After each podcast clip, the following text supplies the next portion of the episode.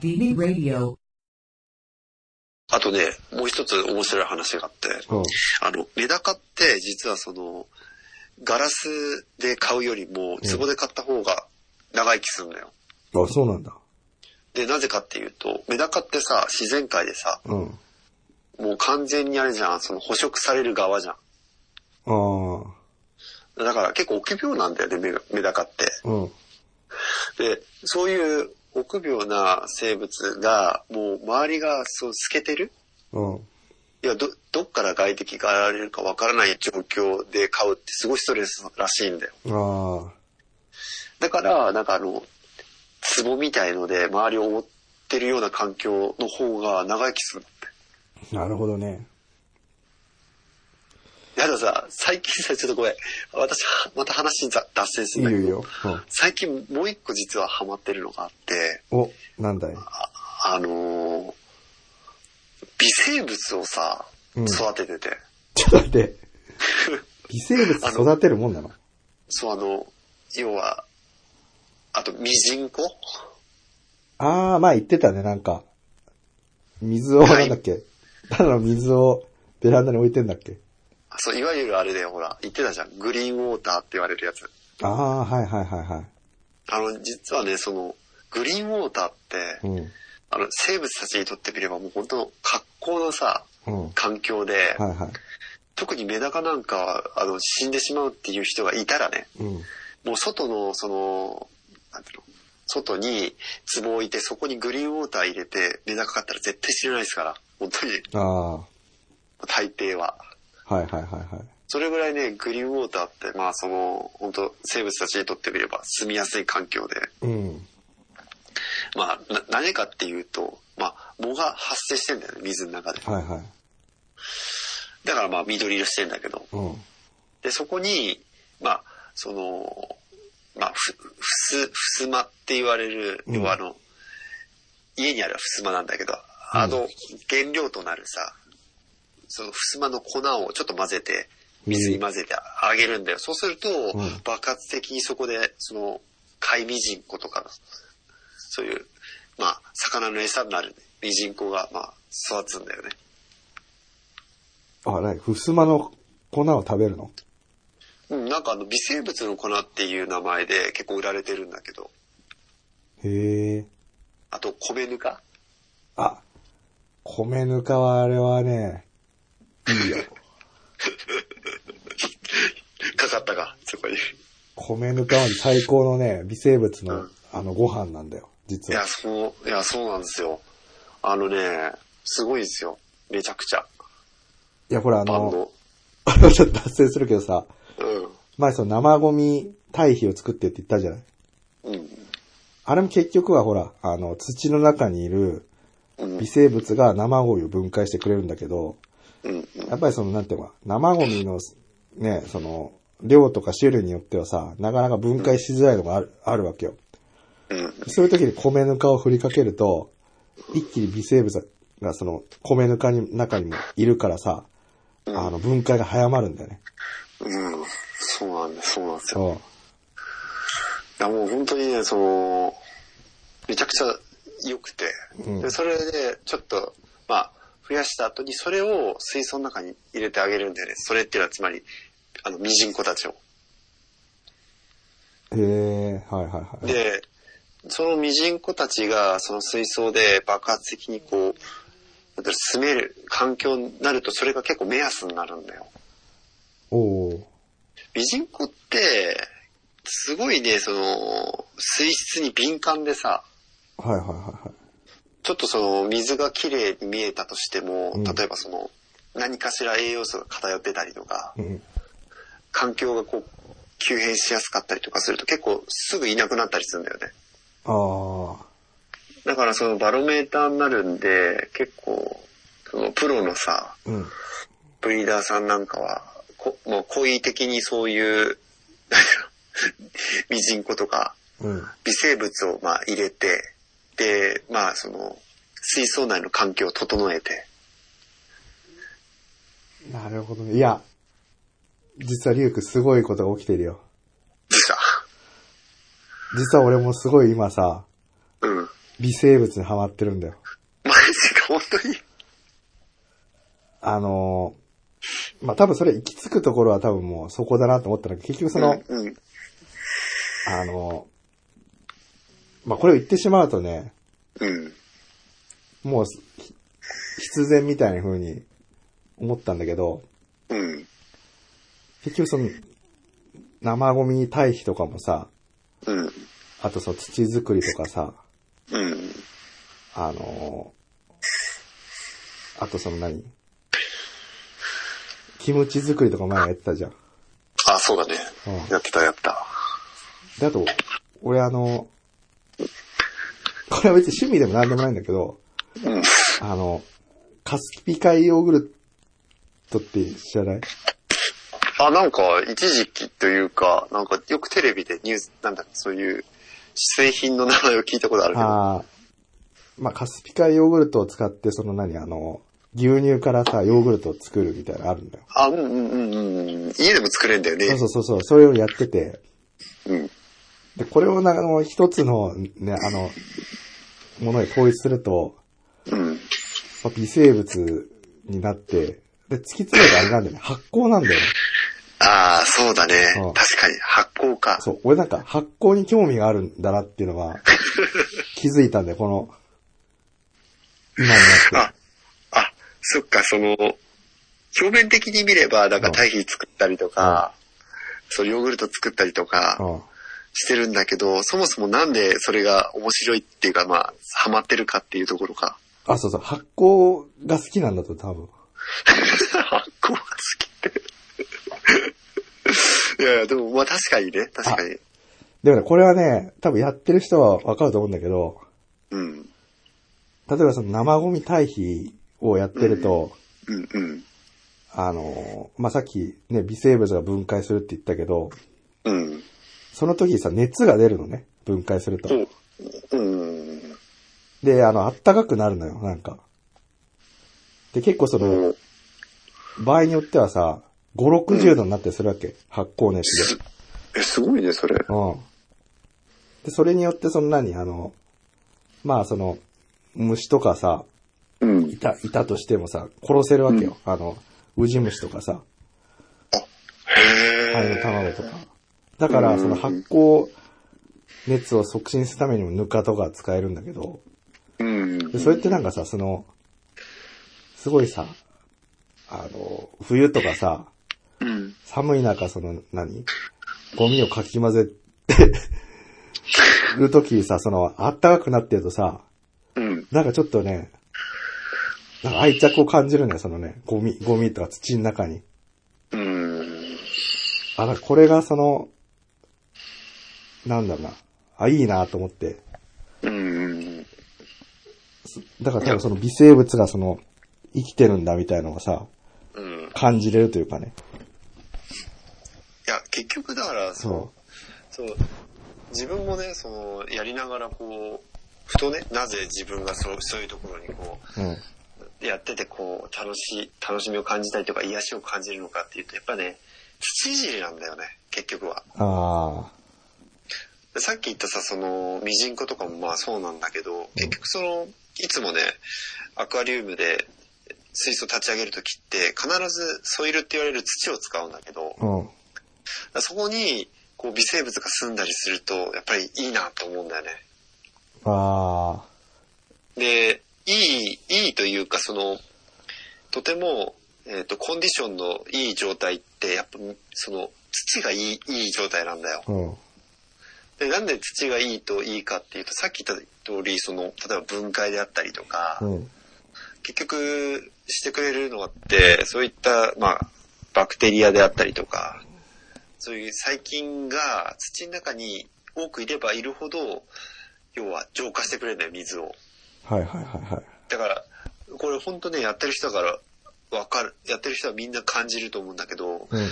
すげえ調子いい水槽って、水が光ってんだ よ。いや、本当に。これ、み、みんなね、口揃えてね、その、この表現するんだけどね、光るんだよ、水が。ああ、それはもうなんか、極めた人がたどり着く境地みたいな。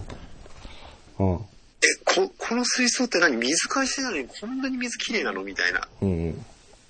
もう本当にね、あの、新しい水を水槽に入れた時とうかんそういう綺麗さじゃないんだよ。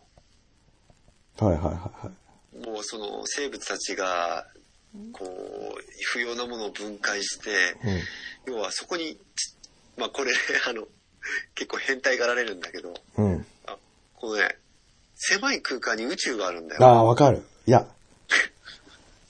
いや、なんかほんとさ、まあ、リュウクはほら、片やね、その、うん。水あ、うん。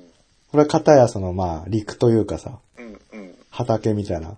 地上だよね。そう。でもなんか、いやってるその、起きてるそのね、あの、科学的なこととかね、うん。面白みを感じるところ多分同じなような気がして、なんかすごいここで繋がったような。 いや、そうだね。共通点多いよね。そう。いやー、わかるなんわ。うん。でね、なんか最近結構その、まあ、さっき写真で送ったからわかると思うんだけど、うん。本当ね、どんどんね、その、結構アクアやってる人たちって、うん。あの、突き詰めていくとね、どんどんどんどんね、水槽のサイズは小さくなっていくんだよ。あ、そうなんだ。で、なんでかっていうと、難易度が上がるんだよ、やっぱり。あ ー。で、どれだけ小さい水槽で、どれだけ、その、なんていうの、いよりいい環境を維持できるかどうかって、もうテクニックになってくるそかれら。何縛りプレイみたいなのをそうそうそうそう。始め出すんだ。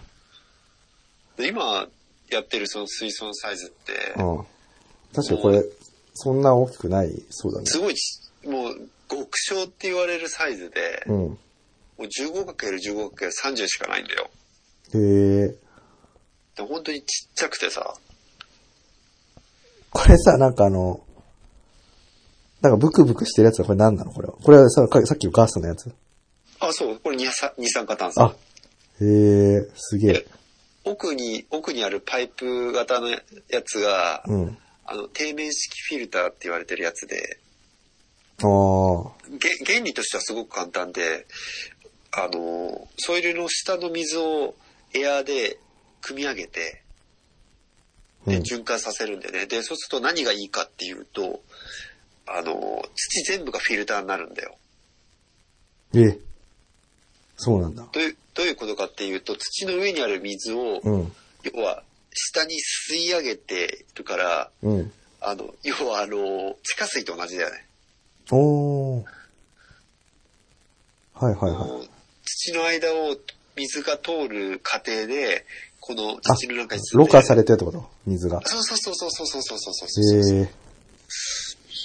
だかすげえら、結構その、シュリンプみたく水質に厳しいものは、この底面式フィルターを使うパターンが多いね。あ、これはね、もう、マストアイテムみたいな感じあそう、ほほぼ、ほぼあれだよね。その、ブリーダーさんはみんな使ってるよね。ああ。うん。あ本当にあれなんだよ。楽、楽というか、あの、他のフィルターに比べると、すごく、あの、水をきれいにしやすい。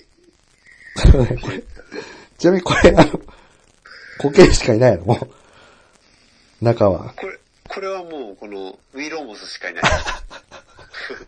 すごいでしょすごいウね、ィこロれーモは。ス。ウィローモスをどれだけ綺麗に、こう育てられるかっていうのが、まああれなんだよ、勝負なんだよね、自分の中の。わかる。でも、ウィローモスもほら、結局ほら、アクアリウムのさ、うん。すごいなんていうの、あの、流木とかにさ、うん。苔巻きつけたりしてるやつって結局ウィローモスでしょそう、全部。だからあれ、そうでね、いかにその苔をしっかり育てるかみたいな。いや、マジでね、超奥深いよ。ああ、わかる、それは。あのーあの、ホームセンターに売ってるウィローモスとか、火じゃないからね、うん。あ、それじゃないんだ。なんか、その、何種類もあんのウィローモスでも。いっぱいあるよ、種類。マジか。フレームモスとか、南米ウィローモスとか、あとはプレミアモスとか、まあそういろいろ種類が、名前、名前があるんだはけいど。はい。あれ、前言ったっけなんかさ、あの、スカイツリーのとこにさ、なんか水族館があってさ、うん。そこってそのすごいアクアリウムのね、なんか、あの、レイアウトとかすごいこだわってるっていううんまあ行ったことはないんだけどさ、なんかの、ネットかなんかのニュースで見てさ。多分、あの、自分がすごい好きなその ADA っていうブランドだと思うよ。ああ、はネイチャーアクアリウムって言われてて。いはいはいはい。あ、ちなみに、今日送ったあの水槽の器具は全部そうだよ。 EDA? あ、ADA のブランドの、うん。あの、ドゥアクアっていう、まあそのブランドライン、ほら、その一つのブランドでもいろいろラインがあるじゃん。うん。で、ブーアクアっていうその ADA の中でも比較的こう、安いというか、あのーあ、ユニクロ。と GU みたいな感じそうそうそうそう。ああ、まあまあ、その高級ブランドではあるんだけど、でも、は高級ブランドの中でも一番その値段の安あ、い なるほどね。うん。ブランドなんだけど、まあそこのやつを使ってね。いや、でもなんか、これ、これあれだよね。いや、俺まだその、多少はかじったからはさ、わかるけどさ、何にも知らない人が言ってんだ。これな、なんでこんな苔だけいるのみたいな思うよね、俺ね。そう、思うよね。まあでもさ、最終形態というか、自分が最最後に目指してるのはもう、このサイズでこの空間の中で、うん。どれだけエビを増やせるか。あ、ここにエビを投入しようとしてるんだ。そう、だから今作ってる環境って何かっていうと、そういうエビたちが繁殖できる環境を作ろうとしてるわけよ。やっぱじゃあ同じだ。つまりあれだ、さっきリュウが言った、これは土作りなわけだね、今。そうそうそうそうそうそう、本当にそうなんです。そう、これ土の環境今整えてて、なるほど。いや、わかる。俺も今朝にこの土を作ってて、で、さすがに今ちょっと冬だからさ、うん、まだ作物をその、ね、種とか植えるにはまだ早いわけよ。うん。だからちょっと早く春が来るのをね、ワクワクして待ってんだよ。あ、わかるわかる。いや、俺自分もそうだよ。あの、早く土作りが終わって、ああで、春迎えた時に家にいるその、繁殖したエビたちを、うんまあちょっと一あ一部こっちに、あれか、その、これとは別で送ってくれたやつのあの、エビがいるやつをここに入れようとしてるってこそう、あれもね、最初ね、6匹だったんだよ。とうん。あのーホームセンターですごい、なんかこう、投げやりに売られてた、あ の、 レッドチェリーシュリンプなんだけど、でもさ、今思ったんだけどさ、うん。もう、もう一個の水槽でさ、それエビが大量に増えてんでしょそうそうそうもうできてんじゃないのそっちは。環境が。うんでもほら、その60センチ水槽だから、ああ。うん、ぶっちゃけ言ってしまえばさ、誰でもできるんだよ、やろうとすれば。環環 境というか、その、すあの、あ、なるほど。さっき言っスペースがあた、れば、より上の高みにそうそうそうそうそう。目指す、目指しに行こうとしてるわけだね。だからこの、自分の、自分にとっては何が、こう、一番、なんていうの、達成感があるかっていうと、うん。この机の上のすごい小さなスペースの中に、その何百っていうエビたちが繁殖できる、そういう環境ができた時に、やっぱり感動が得られあるあ、わわかる、それは。けよ。めちゃ難しいから。いや、だよね。そうか。わかるわ。いや、俺もほんとその、なんだその自分のそのあれでね、かまあ、言ってみればその、まあ、知識とかそういう何、まあ、ある意味、仮説みたいのがさ、うん、うん、うん。合ってたかどうかっていうことが、わかるか。まあ、実験、実験でもあるよね、これね。そう、そうだね。実験通り、まあ、その仮説通りに、ものがいくかっていう。うん。いや、俺もそうだよ。本当このさ、2、3ヶ月本当土いじりしかしてなくて。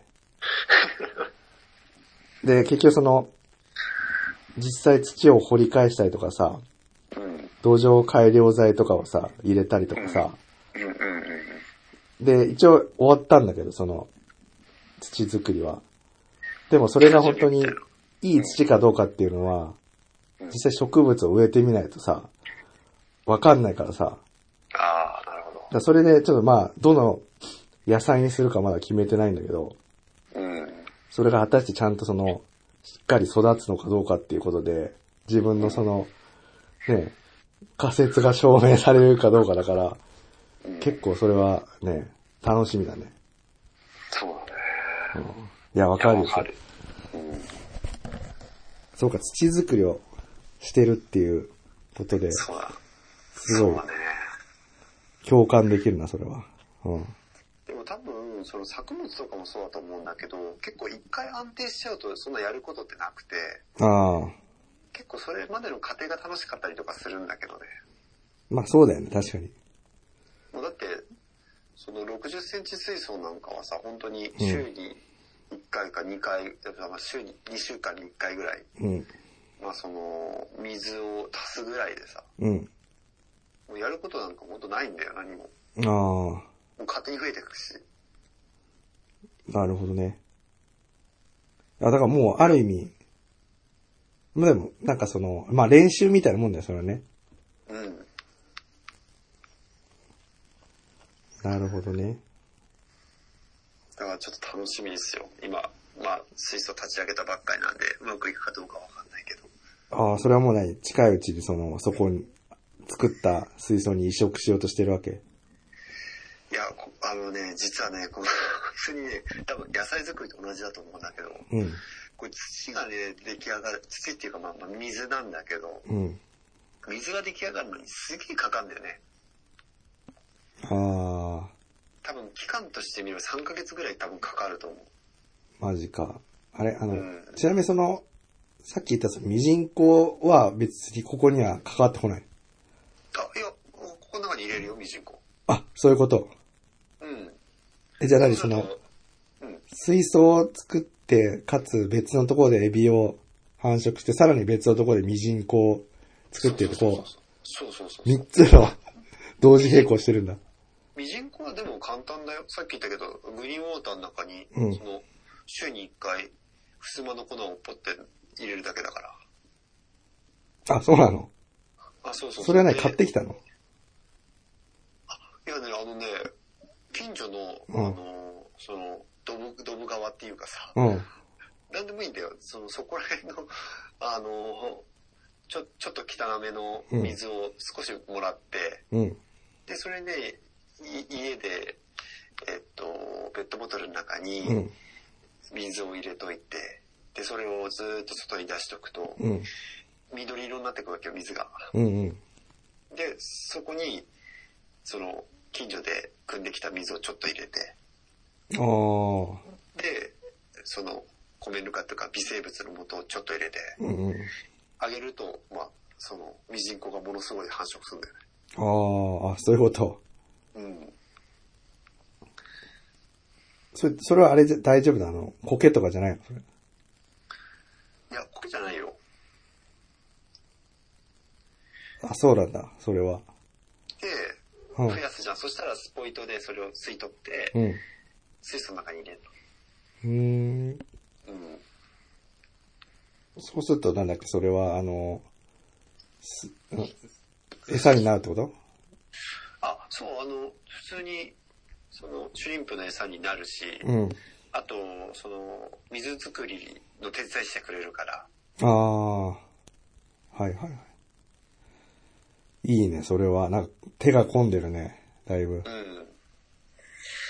まあ、ちょっとうまくいくか自信ないね。結構これ、本当に水素ちっちゃいから、ちょ、ちょっとでもなんか、あの、外的な要因で、もうすぐにさ、状態変わっちゃうから、ああ、じゃあかなりそれはやっぱ難しい方なんだ。今やるかなりシビア、シビアだと思うね。あなんか結構中途半端になりやすいと思う。あ、なるほど。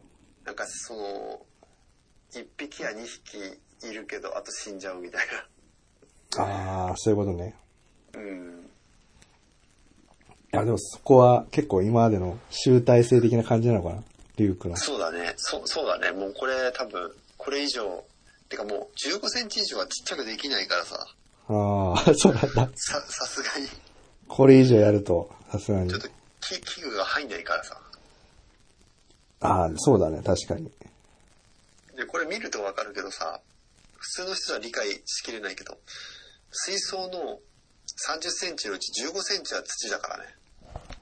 確かに、言われてみると、深いね。普通そんな入れないもんね、土は。入れない、入れない、入れない。これ土か、全部。あ全部ー土。確かにこれは、いや、上の砂利のとこだけかと思ったら下も、全部土だよ。すげえな、これ。うん。これは前回話した、その、吸着系と栄養系ソイルって言うと、あの、栄養系ソイルなんで、ああ。一回こう、結構、立ち上がりがうまくいくと、あとはもう本当にほっといてても、結構もう2年、2年とか3年ぐらい、あの、何もしなくても、うまくいったりとかするんだよね。うーん。立ち上げまでにすごい時間かかるけど。はいはい。え、この、ウィローモスは何その、え、栄養のやつはその何上が砂利で下が土っぽい感じになってんじゃん。あ、違う違う、これはもう全部ソイルだよ、した。あー、同じ同じ。同じなんだ。うん。これも、その、ADA の、えっと、ソイルでアマゾニアっていうソイルがあるんだけど、はいはいはいは全部それだよ。い。へえもうあの、 ブブリーダーさんはみんな必ず ADA のあのアマゾニア使うからね。ー。あ、もうい一択みたいな感じなんだ。もうすごいこれほんとすごくてさ、うんこのこのソイルって、うん。めちゃくちゃその、なんか繁殖、爆食すんだよね、エビが。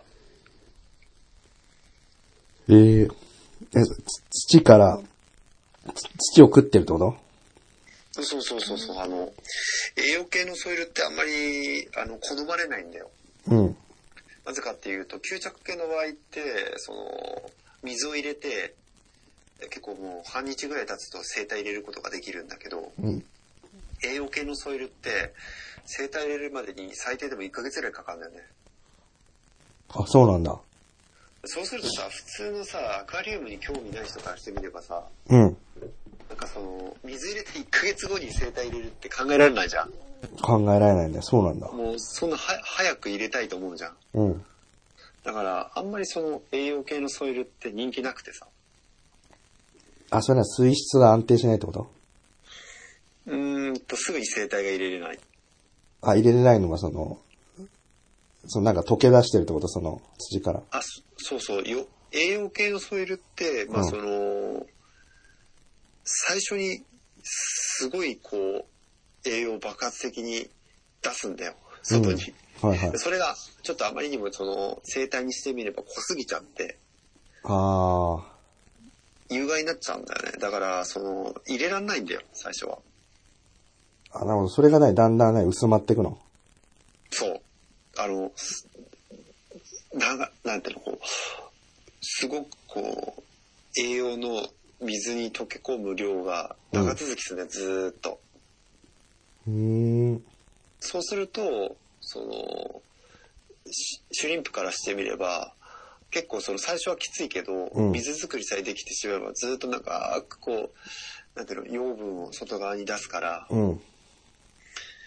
前も言った通りこう、エビって常につまつましてっからさ、はいはい。結構土食ってんだよ。うんうん。で、そこから養分を得たりとかするんで、はいはい。栄養系のソイルがすごい相性いいんだよね。ああ、一度その安定したらってことそう。吸着系のはもう本当に、水入れて半日ぐらいでう、んシュリンプ入れることできるんだよ、殺さずに。はいはいはいはい。だけどその、なんかあのね、ななんて名前やったっけな、ちょっと、ど忘れしちゃったけど、なんかこう、要は、あの、ブレイクする期間があってさ、吸着系のソイルって。うん。そう、アクアリスたちが恐れてる、その吸着系ソイルの欠点なんだけど、うん。ブレイクすると、今までその吸着系のソイルが溜めてた、その悪い、うんえ。ー、と物質を放出しちゃうんだよね、逆に。水に。ええ。で、吸着系の場合って早く生体入れれるんだけど、うん。栄養系ほど長く使えないっていう欠点があって、うん。結構もう早いソイルだともう3ヶ月ぐらいするともうブレイクしちゃって。あ、じゃあその時は土を変えないといけないってこそうそうそうそうそうそうそう。とああ、それはめんどくさいね。めんどくさいじゃん、いちいち。うん。なんで、その、中には、えっと、栄養系と吸着系のソイルを、なんかこう、混ぜたりとか、ああ、なるほどね。え、今の、リュウクのやつはその混ぜてんのいや、もう100%栄養系。あ、栄養系なんだ。ああ。時間かかるけど、安定すればもそうう、そ放うそう置しといていいみたいな。だから、思惑としてはさっき、まあ、浜岡が言ってくれたけど、うんまあ、春ぐらいを目安に、お、こう、そういうことか。土、ないしは水が出来上がった頃に、ちょっと入れるの家で増えた、そう、エビを迎え入れようかなと思ってて。いいね。それは楽しみだね。うん。いいじゃん、いいじゃそん。うそうそうそいや、まう。うん、そうだあ、ね。なんか、あれだね。ちょっと、あの、びっくりしたね。この、お互いこう、目指してるところが、まさかのね。形は違いが同じ方向を行ってるという。そうそうそう。本当だよね。まあでもなんかさ、今ほら、んコロナでね、ステイホームしてるから、なんかそういう、アクアリウムとかさ、土いじってのは結構、ね、いいかもしんないね。ああうん、絶対、需要あると思そうだよね。う。うん。いや、あと俺さ、なんか別にその、なんていうかな。まああんまり押し付ける気もないんだけどさ、結構その、うん。生ゴミ堆肥は結構いい、いいと言いたいんだよね、俺。おー、なるほど。だって、俺実際さ、一石、三、三兆か四兆ぐらいになっ ててさ。なぜかっていうと、その、うんまず生ゴミが、あの、減るでしょ、ゴゴミを捨てるとこかうら。んうんうんうん。で、それによってさ、 結構俺あの、ゴミ出すときにあの、カラスがさ、うん。生ゴミをそのつっついたの結構家の前で、 ゴミを バラバラにしちゃったりとかさ、うん。してたのそれもなくなったでしょ。うん。で、あとはその何あの、さっき言ったその、趣味的なところで楽しいっていうさ。うん。多分それだけ一石三鳥じゃない確かに。結構これ、なんか、あの、いいと思うんだよね。そのす家庭でもそのゴミが減るっていう。で、環境にもいい、いいからさ。うん。で、実際そのね、生ゴミって、あの、環境にいいっていうのはさ、あ、生ゴミをゴミに入れないと環境にいいっていうのは、うん。実はその、水分がふいっぱい含んでるじゃん、生ゴミって。確かに。だからさ、でも可燃ゴミで捨てるでしょうんうんで、可燃ゴミって実際その焼却炉で燃やすじゃん。うん。うん。で、燃やすときにさ、生ゴミがあるとさ、水でさ、その温度が低くなっちゃうのよ、あの、炉の。あ、うん。だから、その、余計さ、エネルギーロスになっちゃうのね、炉、炉の。無駄なエネルギーを使わない。その無駄なエネルギーを使わせちゃってるわけ。うん。温度を低くしちゃうから。だから、結局今ほら、そのカーボンニュートラルとか言うけど、うん。あの、生ゴミを減らせばその、なんか二酸化炭素の量も減るわけよ、その。ろ、ろ、ろが効率的になるから。結構その生ゴミの影響ってでかいらしいよ、そのろ、多分その、焼却する上での。あ、そうなんだ。うんなんかそういう意味でも環境にいいわけよ、その、家で生ゴミを出さないっていうのは。うん。だからね、いいことずくめだから、ぜひ、本当に今、そう肥料にもなって、野菜も。あ、そうそうそう、で野菜育てれば一石五鳥じゃん。うん。ただ、一個、あの、ネガティブ面を言うとすると、その虫が出てきちゃった時に結構その、あの、虫、虫に慣れてない人は、かなりショックを受けるっていうね。まあ、そうだね。結構、見慣れてないときついよね。うん。俺でも結構、嫌だもん。別にその、ギャーみたいにはなんないけど、うん。うわって感じはするんだけど、まあでも別に、うん、な、慣れれば別に、そんな、でもないけど、うん。まあ、自然界でね、言うと、その、オジ虫なんかは結構その分解者だからさ、そうそうそうそう。あ、ミそミうなズんだとよ同。じ、ねあえ、ミミ実ズ際と同じで、そう、ウジ虫がいると5倍ぐらいになるんだ、その分解速度が。うんうんうん。だから逆に、あの、生ゴミからす、生ゴミを堆肥にする人から言うと逆に助けてくれるんだよね。うん。早く分解してくれるから。っうんうん。ていう、ちょっとね、あの、宣伝じゃ、宣伝でも何でもないけど、普通にこれは結構いいんじゃないかな。段ボール箱1個あればできるんで、あおすすめってわけおすすめおすすめ。うん。ああ、なるほどね。そうなんですよ。うん、なるほど。まあ今日ちょっと結局、 この話中止になっちゃったけど、 いいのかあ、全然いいよ。なああ、そうか。いやいいんじゃない最初に、最初に近況ってことで振られて、なんか終始、まあなんかアクアリウムを中心に発酵とか分解の話になるけど、ちょっといや、でもこれね、ほんと深い。うん、まあね、あの、こ、こ、ここに面白みをその感じれるっていうのがまあ、本当に新しい発見だなと思って。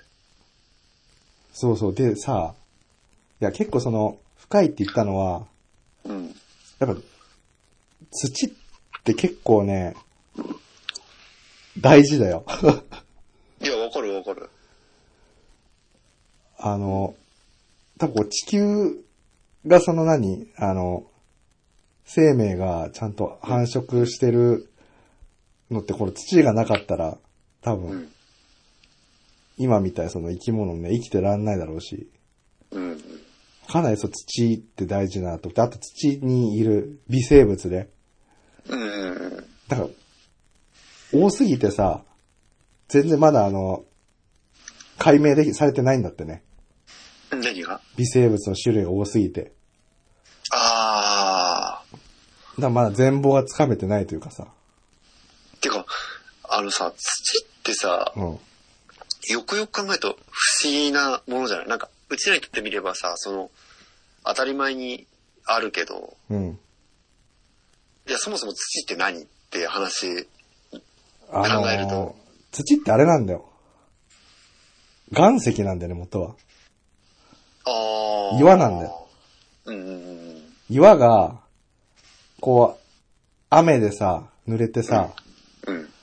で、乾燥した時にちょっとひびとか割れるじゃないうん。で、ひび、ひびにさらにその水とかが侵入してきて、うん。あの、割れるわけ。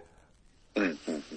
で、割れて、その、まあ、雨とかでさ、だんだんその、削れてって、どんどん細かくなっていくわけよ。うん。で、その細かくなったやつが、あの、生物のその死骸とかとうん。混じって、うん。で、あの、塊になるわけ。うん。で、その塊にな、なるのをその微生物が、その何、形、その形にしてさ、あの、丸くしてるっていうのがね、あの土なんだよ。うん。まあ、つまりあれだよね、その、うん。要は、命の、命の、なんつうんだろう、えーつ積み重ねみたいな、ああ、まあまあそうだね。生物の、要は、いろんな生物たちによって、うん生物の死骸とかもあるわけだし、あそうそうそそううそいうう。のを分解したもの、つまり、その、地層、生命の地層みたいなさ。あ、そうそう。だから、あの、すごい細かくしていくと、その岩石とうん生物の死骸なんだけど、うん。それだけだとその何、土にはなんなくて、うん。その糊、糊みたいな役割をしてるのが微生物なんだね。うーん微。生物はその岩石とその死骸をくっつけて、うん。まあ腐食、まあ腐食って言うんだけどさ、なんかその塊にするわけよ。うん。で、それが土のその一番最小単位というか、うん。で、それが、あの、まあいっぱい積もってってるのがその土になってるんだよね。うーん。うん。そうだから結構深いんだよね。深いよね。うん。自分なんかほら、アクアやってるから思うんだけど、このね、うん。すごい身近にああるんだけど、やっぱりよくよく考えるとすごい不思議だなと思うのが、やっぱりこの土うん。あと水うん、はい。うん。これはね、本当に、もう常にいつも見てて思うね。よくよあく考えるとすごいこう奥が深い深くてあの自分たちの周りに当たり前のようにあるけどあよくこうあまり正体がわからないっていう、あ、そうだね。うん、土、そう。で、あとあの、発酵ね。発酵か。発酵もこれも深いっていうのがね、あっうて、んその、あの、ほら、腐るってあるじゃん。うん。う腐るのもあれ実は発酵なんだよね。ーん。だからその、人間にとって、いいものがその発酵で、うん悪いものが腐るって言ってるだけなんだよ。起きてることはその微生物がさ、うん。その、ね、分解して、その時にその、ね、あの、違うものを作るっていうだけでさ、うんうん。起きてることは同じなんだよね。じゃあ、例えばその、冷蔵庫にん、なんか食べ物を入れっぱなしにしてて、うん。そうそうほら、白いカビがついたりとかさ、うん青いカビがついたりするじゃんあれも結局発酵なのか。そうそうそうそう。だからあれはその、うん。カビというその微生物がさ、うん。その、残った食べ物を食ってるだけだからさ。うん。でも、それは人間からしてみれば、それは有害なわけじゃん。そうで、あの、食う過程で、なんかその、嫌気性発酵と好気性発酵って言って、うん。好気性発酵では単純にその酸素うん。によってその発酵するんだけど、あの、嫌気性発酵ってその、発酵した後にアンモニアが発生されされるのね、アンモニアガスが。うんうんうだんか。らそれがその、あの、臭い匂いの元になってさ、あ、腐ってる時のそうそうそうそうんう。で、も起きてることは分解してて同じだから、うんうんうん、結局その、なんていうの分解されてるだけなんだよね。うん。だからあの、生ゴミ堆肥もさ、最初は結構その、なんていうの水分とかが多すぎると、うん。嫌気性発酵しちゃって、うんアンモニアガスが発生してさ、臭くなって、うんで、それに釣られてそのハエが、ハエっていうかあのアブが来て、卵を産みつけてウジ虫が発生するっていうさ。うんだ。からやっぱその水分もあの、重要で、水分が多すぎると、腐るんだよ。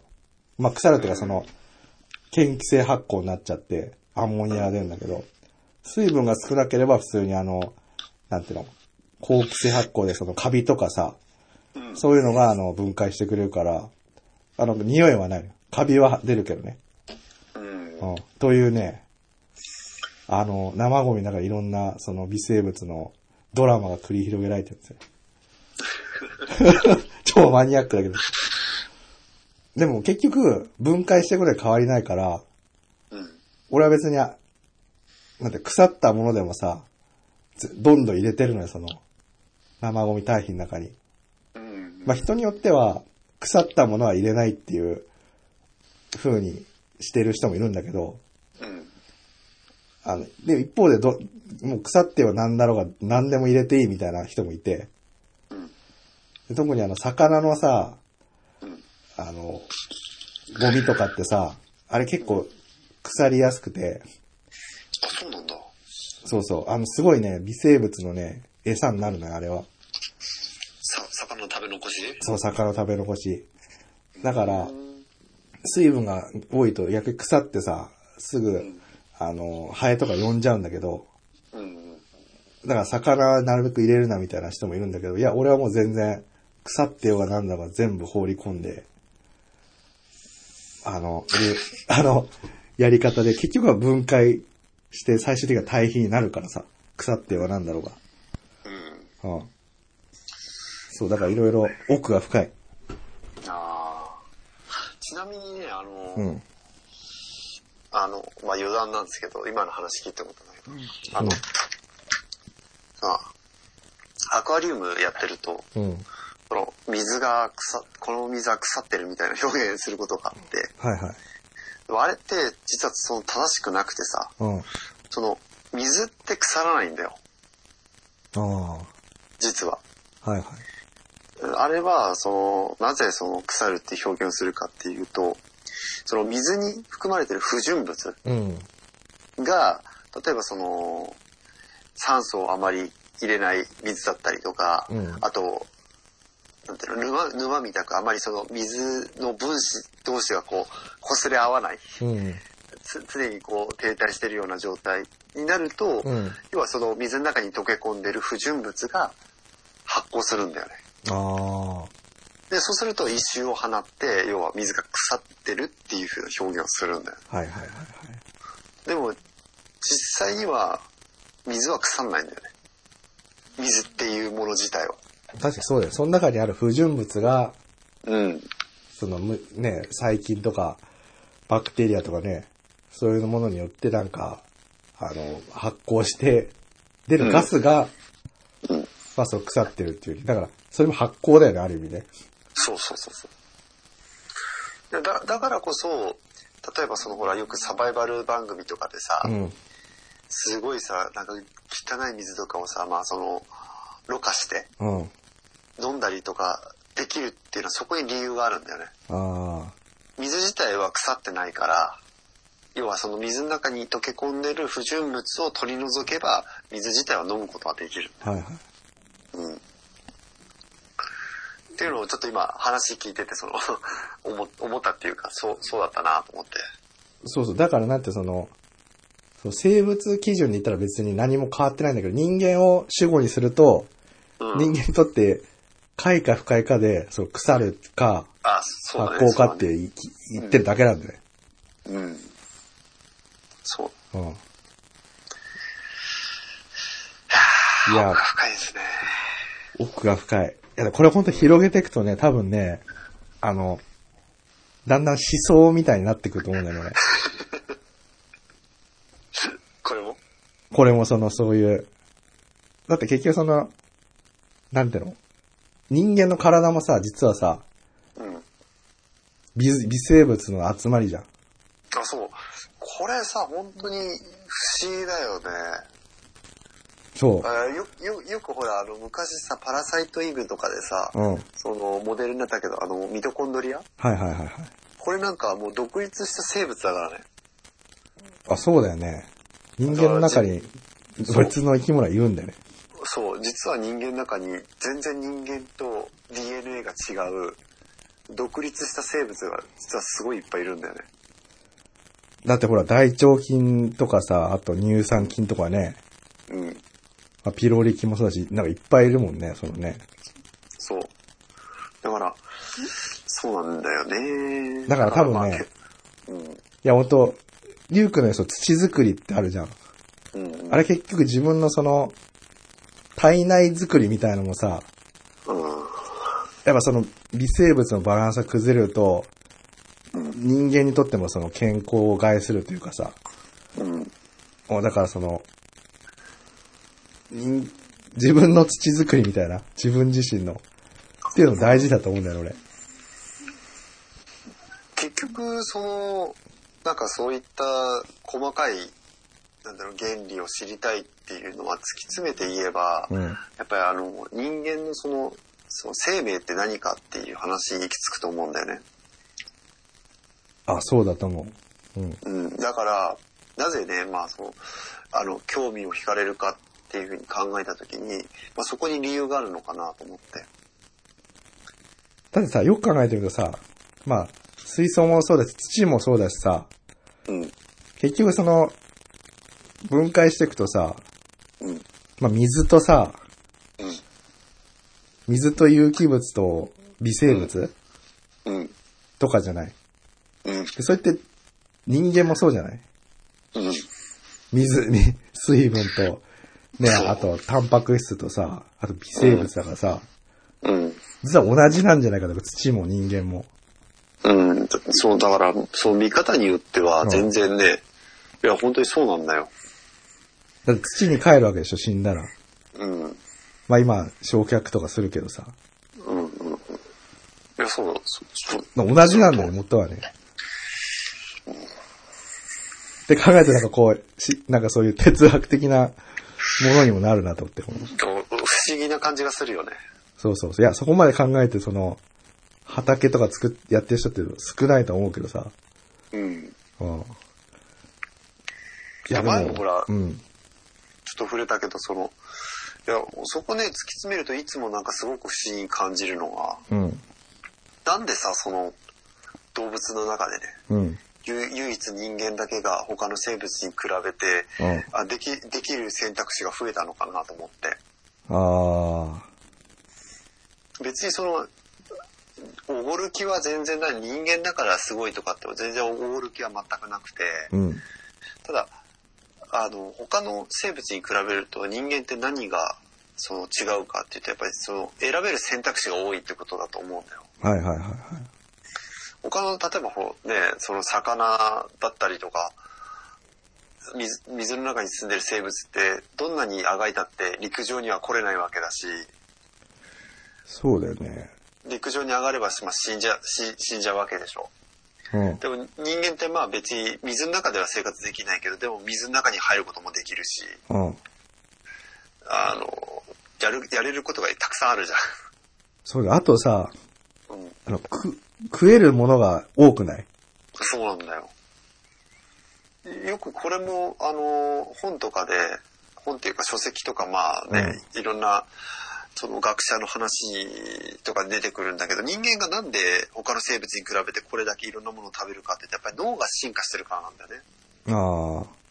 で、脳、脳のエネルギーってすごいやっぱり消費するんだよ。うんで、それを維持するためには、いろんな栄養素がないと維持できないんだよね。はいはいはいはい。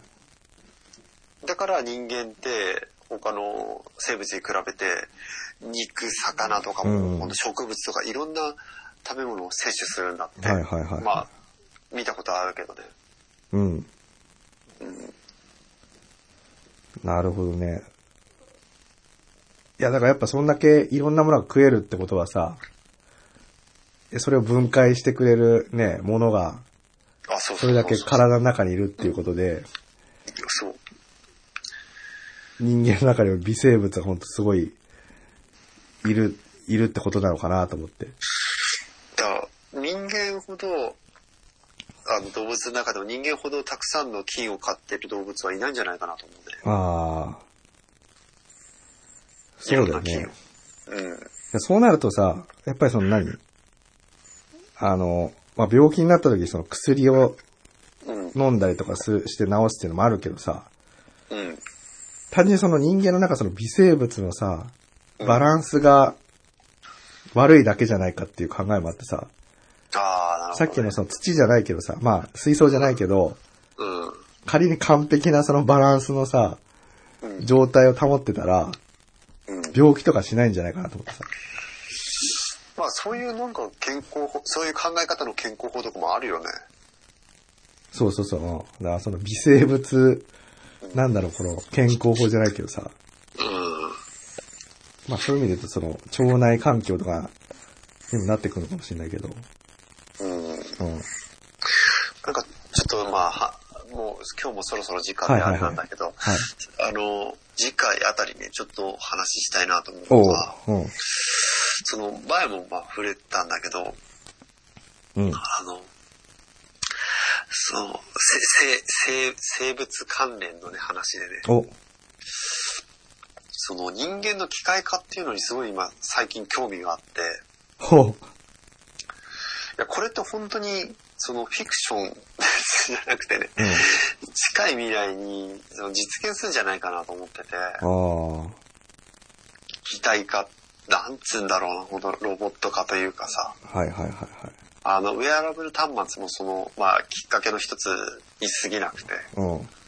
将来的には例えばその、破損してしまったりとか、病気で悪くなった臓器とかもさ、まあ確かにいるもんね、そう人工うん、心臓とかね、そう入れてる人とかね。もう実際ね、うんあの、実用化されてるわけうん。で、はいはいで。、そこら辺の話でやっぱりすごく興味があって、で、今ちょっと触れてたと思うんだけど、うん。結局なんかその、絶対そういう話の先に行き着くのってう、ん。機械なのか人間なのかの境目が分かんなくなる。ああ、確かに。で、これはほら、例えば広角機動隊とかさ、この前話したああ、あの、テーマになってるね。イノセンスがね。そう、うんああいうのでも取り上げるけど、絶対それ起こると思うんだよ。うん。で、それってなんで起こるのかっていうと、今の話にじ実は帰着するのかなって自分は思ってて、ああ。要は自分の中にいるその生物を排除していくわけじゃん機械化するってことは確かに。そうするとそもそも人間っていうのは人間っていう一つの生物で成り立ってるわけではなくていろんな生命のなんか要は総合体みたいなわけ確じかゃにん確かに。そうだね。うん。だからそれが機械化することによって取り除かれるわけだから、うん。そうなってくると、その、人間としての、その、定義が、その、揺らいでしまうのかなと思ってさ、ああ、人間ではなくなってしまう。確かに確かに。あそこら辺って、なんか、SF とかでよく書かれたりするけど、でも現実的に考えた時すごい面白い題材だなと思って。ごめん、ちょっともう時間で、ちょっとあれだけどさ、確かにすごい面白いんだけど、うん。これ一つのさ、あの、何、思考じ、思考問題なんだけどさ、うん。これちょっと問題もあるかもしれないけど、その、アルツハイマーとか、もうおじいちゃんとか、うん。あと赤ちゃんとかって、うんこれ、正直さ、意識あんまりないと思うんだよ。うんうん。でもなんか生きてるじゃん。そうだね。それってのは、機械か人間かみたいな。いあー、なんかね、本当わかんないよね、確かに。や、すごいあの、問題発言かもしんないけど。うん。例えばその植物状態にいるうん。生命っていうのは、どういう位置づけになるのかっていうのは、すごく興味ある題材だなと思って。あ、植物状態の人もね、確かに。これはその、まあだから生きてるか死んでるかみたいなところにも関係してくるかもしれないけど、人か機械かっていうのもあるけど。んうんうん。うん。でもなんかほんとその、生物的な反射だけしかしてない状態になった時って、そうやって、あの、人なのか、機械なのかみたいなね。確かにこれは深いテーマだね。まあ次回ちょっとそこら辺もできたらいいなと。確かに。じゃあ、200回は、あの、なんだ。もう今ハマってることになっちゃったけど、でも、そうだね。でも深い話になった。なかんな。か、結構今まであんまりないというか、うん。面白い題材でよかったかなと。あ、面白いね、題材だね、これは。そこまでなかなか深掘りしないからね。そうだね。うん。いや、まあいいんじゃないでしょうか。はい。じゃあまあ今回はそんな感じで。はい。はい。はいじゃあどうも。はい。はーい。